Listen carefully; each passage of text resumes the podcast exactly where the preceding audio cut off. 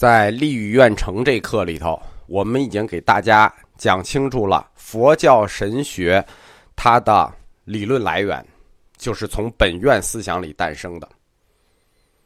而这个本愿思想也是净土思潮的一个根源。但是，光有本愿行吗？都是菩萨，都不是佛，都有美好的愿望，对吧？光有愿望行吗？这肯定不行啊！净土思想的出现，除了菩萨的本愿之外，还要有一个条件。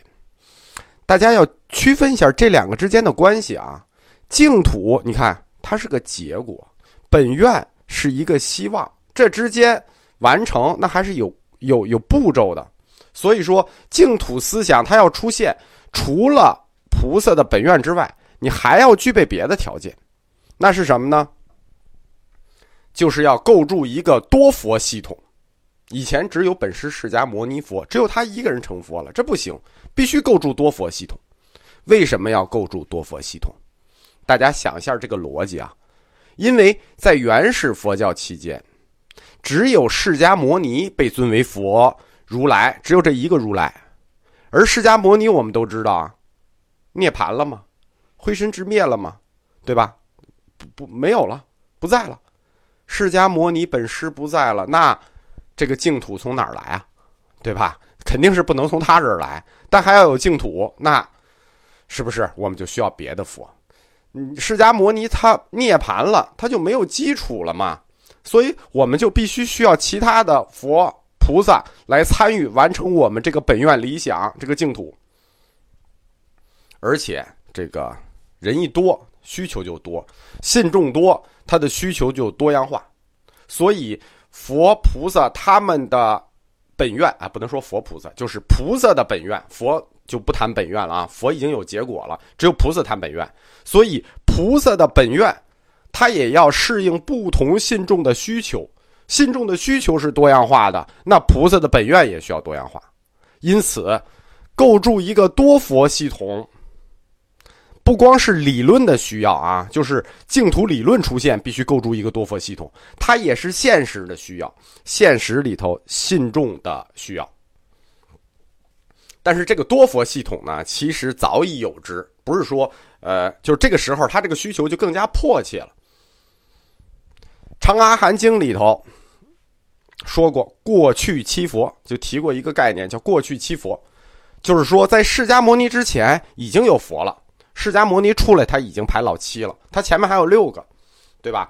毗婆尸佛第一个，施气佛第二个，呃，毗舍佛、拘留孙佛、拘那含牟尼佛、迦叶佛，那第七个才是释迦牟尼佛，他前面有六个。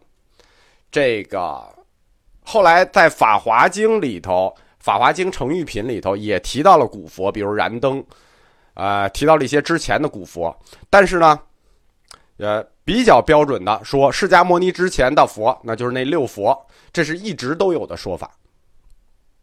而这七佛他们是怎么排顺序排到释迦牟尼的呢？为什么从这个毗婆尸佛，然后到这个毗舍浮佛，到这个拘留孙佛这么传下来的呢？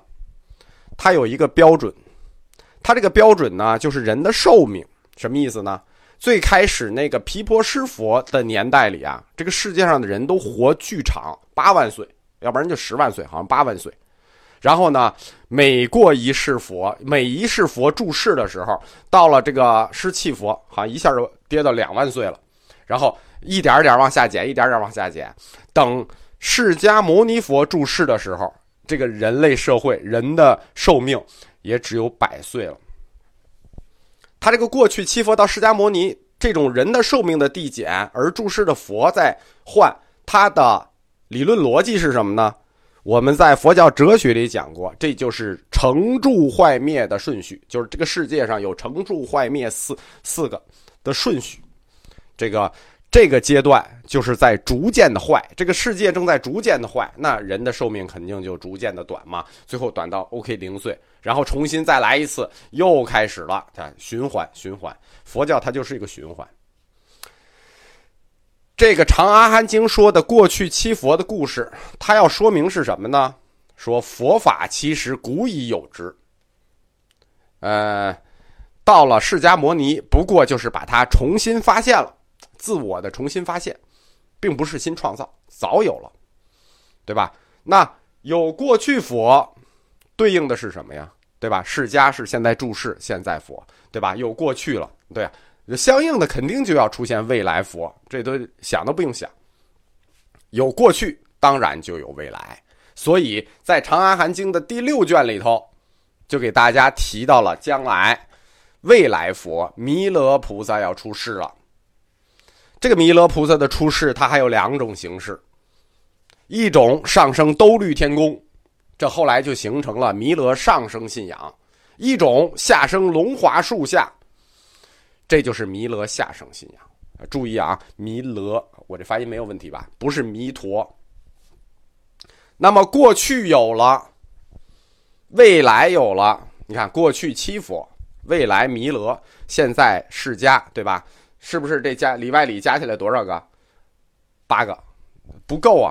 那么多佛怎么来啊？按释迦牟尼的说法，这个成佛除了声闻，还有一条路，很少见啊。我们日常很少见，但是这条路是通的。这条路叫独觉，就是我自己就能觉悟。有没有？有大量的独觉菩萨，大量的独觉，你们没看见而已。这个成佛，他不能像孙悟空一样，石头里蹦出来，天父地母，那是中国。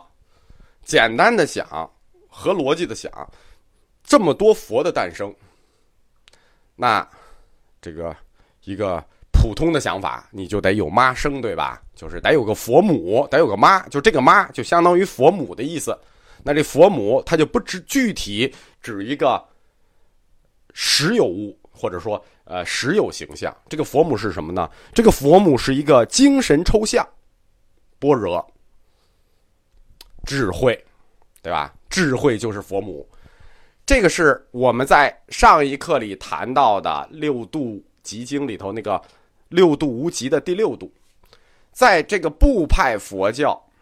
向大乘佛教过渡的这个历史时期里头，大乘修行的这六度越来越受到重视，尤其是这第六度。我们说了，只有这第六度能叫摩诃，只有它配称之为大。这第六度明度、智度越来越受到重视，最后把它的地位拔高到一个什么程度呢？拔高到头了。菩萨修习般若。获得阿耨多罗三藐三菩提，修习这个制度，获得这个三菩提，变成了佛。阿耨多罗三藐三菩提，什么意思？菩萨修习的这个般若，他就能成佛。再说简单点般若就可以造就佛。再说简单点般若就被称之为诸佛之母。好，佛的妈有了。《放光般若经》舍利品里头说：“一切诸佛身皆从般若波罗蜜生。”既然如此，你看这已经定下来了，一切诸佛身都是般若波罗蜜生的，都是智慧所生、智度所生。那既然如此，那佛就绝对不会只有释迦佛一个了，对吧？你不能只有你得智慧，对吧？那应该有几个，至少几个，或者更多。那么。这些佛就要散在我们刚才说的这个三个时间段里，那过去七佛时间段，现在释迦注释的时间段，以及未来弥勒这个时间段，这叫三大时间段啊。佛所注释的三大时间段，在这三大时间段，我们说佛母已经有了般若，他们下生的时间段也有了这三个时间段。这三个时间段叫什么呢？在大乘佛教里头，对佛出世的这个时间段。有一个时间上的概念词叫三世三劫，这跟我们平常那个说那三生三世不一样。你普通人，你那叫三生三世；佛这个它不叫三生三世，你这一辈子那叫一世，佛那叫一劫。这劫这个概念可就大了，这时间可就长了，那不是不是一天两天，不是一世两世的事儿。过去劫叫什么呢？就过去七佛。到释迦这之前这一段时间，过去劫，它叫庄严劫。现在我们所处的这个时间，这个时代还有很漫长，叫闲节，闲人的闲，啊，不是很闲的闲啊，是贤良的贤，闲人的闲，那错了。将来弥勒出世的那个时代叫什么？叫未来节。未来节又叫星宿节，星宿老仙那个星宿节。星宿节那个字到底念什么？与此时间对应，过去、现在、未来。你看，这是时间，它的地点呢？地点三界十方，那三千大千世界，三界十方。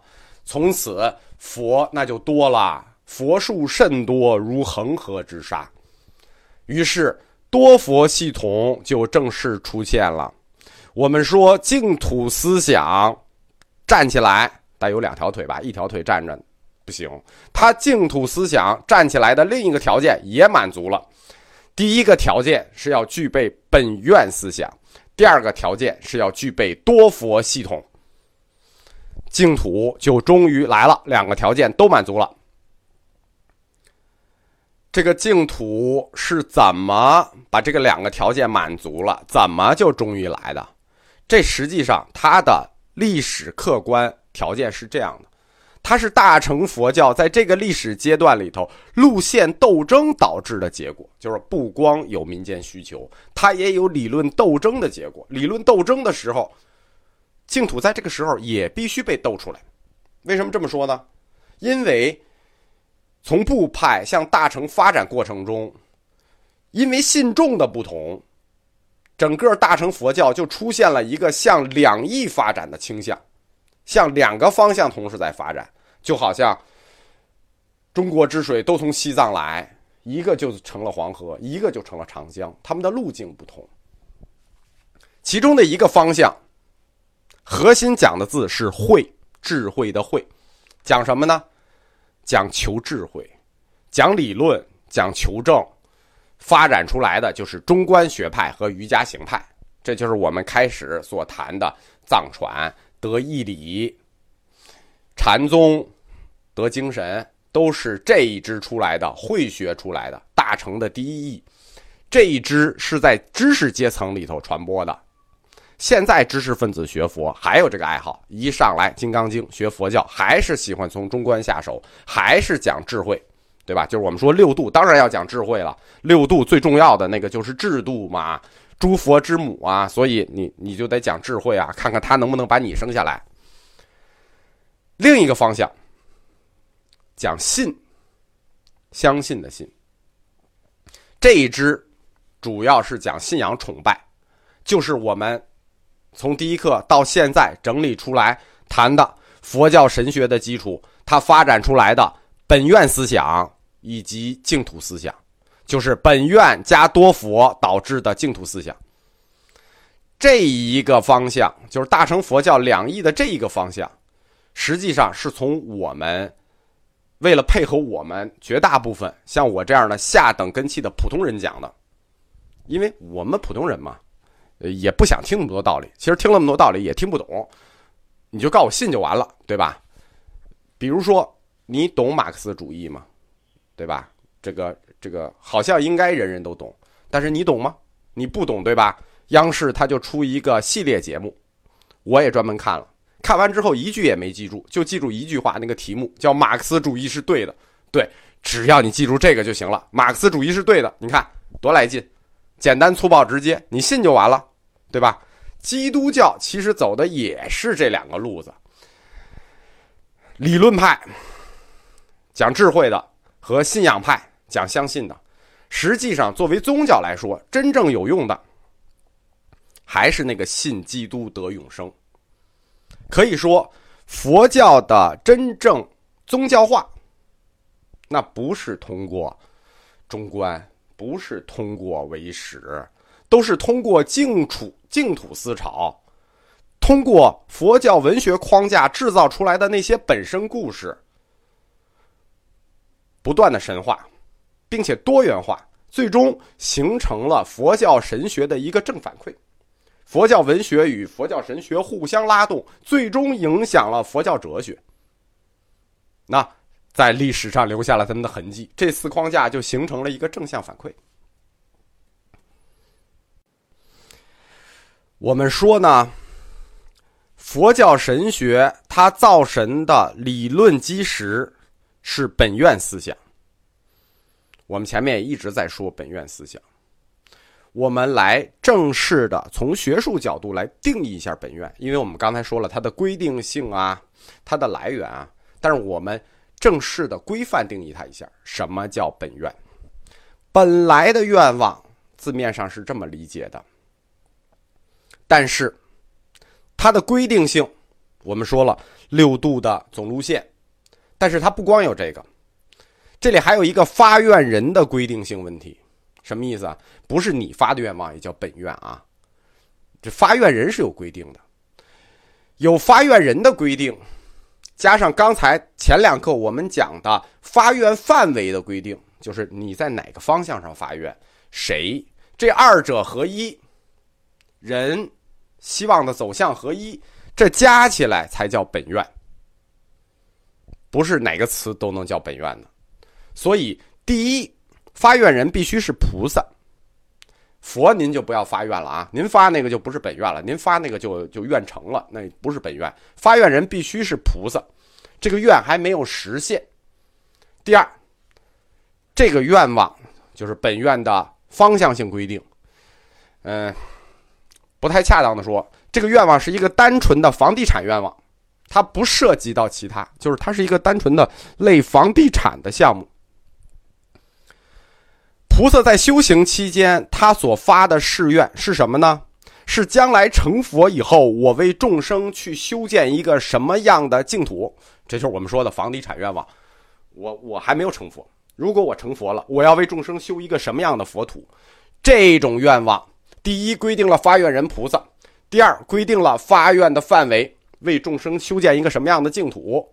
这两者合一，就是正式学术上定义这个誓愿。就叫本愿，所以“本愿”这个词，它是佛教里头净土宗派特定的词汇。首先，它这这还更复杂啊！这个“本愿”两个字其实还更复杂，这只是它的规定人和它的规定方向。什么叫本？这个佛教哲学就这样，它要一层一层的往下理解。什么叫本？佛教的根本规律是什么？佛教的根本规律相依缘起，再换句话说，因果律。在因果律二者之中，因与果之中，什么是根本？那当然是因了，对吧？有因才有果。这个本愿的本，其实就是针对相依缘起的这个因果律来说的本。什么意思呢？本愿是指他这个愿望处于因果关系里的因位。你你这个愿望因与果之间，你总得有个位置吧？在哪儿？在因位上，因为在因位上，所以叫本。本愿的本的意思就是因的意思，因愿才能成果，有因才必有果。那么这个因是如何到果的呢？菩萨修行的整个历程都是因，为什么？因为他追求的果，菩萨的果就是成佛嘛。或者说，菩萨在成佛之前修行的所有阶段、所有地位都叫因位，他有很多道阶，在这些所有道阶过程里，他都叫因位。当他成佛的那个地步的时候，那个就叫果位。所以，这个本就是因位所发出来的愿望。菩萨在修行的历程里，他所处于因位。他这个时候在因为发出来的愿，因就是本，叫本愿。那这个誓愿，他修行得到了的果，那这个誓愿也得果。这个果就是成佛后的净土，对吧？在菩萨的时候，这还叫希望，还叫愿望。这是因为在因位嘛，还没有 OK，所以叫因位的愿。成了佛，你得了果嘛，这个希望就完成了，对吧？本愿就变成了净土，就是果了。所以净土是果，本愿是因。我不知道我这个揉碎了说是不是把它说清楚了。我们经常说释迦摩尼的故事，所有的这些故事叫本生故事。本生是指什么意思呢？本生的意思就是说，本就是因。释迦摩尼在没有成佛的因地多次轮回的故事，我们说是他种种前生修行的故事，叫本生。这个本就是因，因为他还没有成佛啊，这都在因地，没有成佛都叫在因地，成了佛叫在果地。我们经常去庙里的人都知道一个词儿啊，就是本师释迦牟尼佛。百分之九十九的人啊，这个对这个词其实是含糊的。有人跟我说：“这样，这是本人的师傅，或者本来就是我的师傅。这个叫本师就显得亲切。我我每次都想，我说你也太敢说了，本人的师傅，本来就是你师傅，你当你自己是大家业呀？你还是阿难啊？还本人本来的师傅啊？这是这这这近乎套的。这个本师的本就是因，本师就是因师，就是释迦摩尼。”在没有涅盘前，处在因为多次轮回的时候，这些弟子的师傅。